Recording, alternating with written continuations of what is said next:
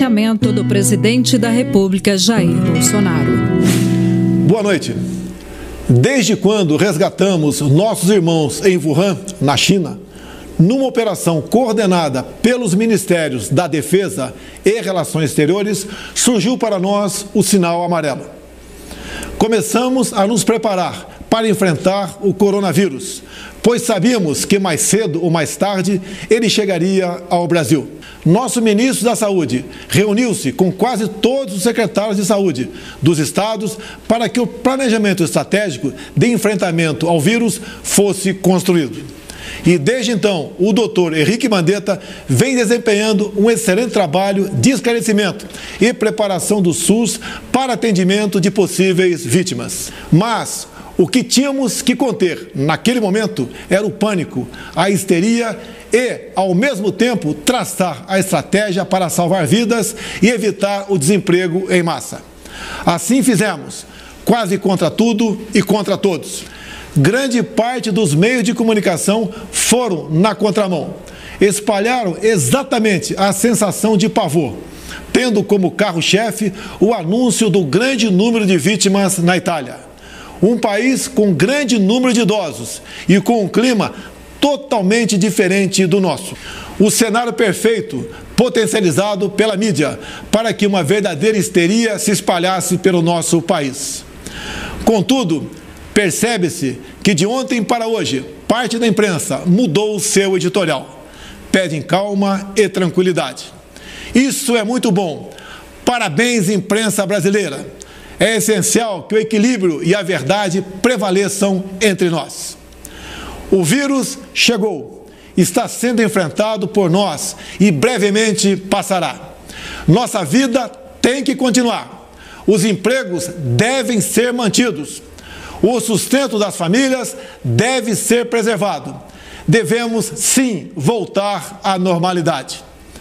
Algumas poucas autoridades, estaduais e municipais, devem abandonar o conceito de terra arrasada, a proibição de transportes, o fechamento de comércio e o confinamento em massa. O que se passa no mundo tem mostrado que o grupo de risco é o das pessoas acima dos 60 anos. Então, por que fechar escolas? Raros são os casos fatais de pessoas sãs com menos de 40 anos de idade. 90% de nós não teremos qualquer manifestação caso se contamine. Devemos sim é ter extrema preocupação em não transmitir o vírus para os outros, em especial aos nossos queridos pais e avós, respeitando as orientações do Ministério da Saúde. No meu caso particular, pelo meu histórico de atleta. Caso fosse contaminado pelo vírus, não precisaria me preocupar. Nada sentiria ou seria, quando muito, acometido de uma gripezinha ou resfriadinho, como bem disse aquele conhecido médico daquela conhecida televisão. Enquanto estou falando, o mundo busca um tratamento para a doença.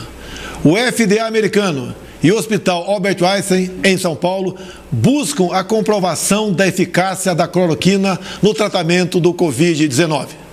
Nosso governo tem recebido notícias positivas sobre esse remédio fabricado no Brasil, largamente utilizado no combate à malária, ao lúpus e à artrite. Acredito em Deus que capacitará cientistas e pesquisadores do Brasil e do mundo na cura dessa doença. Aproveito para render minha homenagem a todos os profissionais de saúde, médicos, enfermeiros, técnicos e colaboradores que na linha de frente nos recebem nos hospitais, nos tratam e nos confortam. Sem pânico ou histeria, como venho falando desde o princípio. Venceremos o vírus e nos orgulharemos de estar vivendo nesse novo Brasil, que tem tudo, sim, tudo para ser uma grande nação. Estamos juntos, cada vez mais unidos. Deus abençoe nossa pátria querida.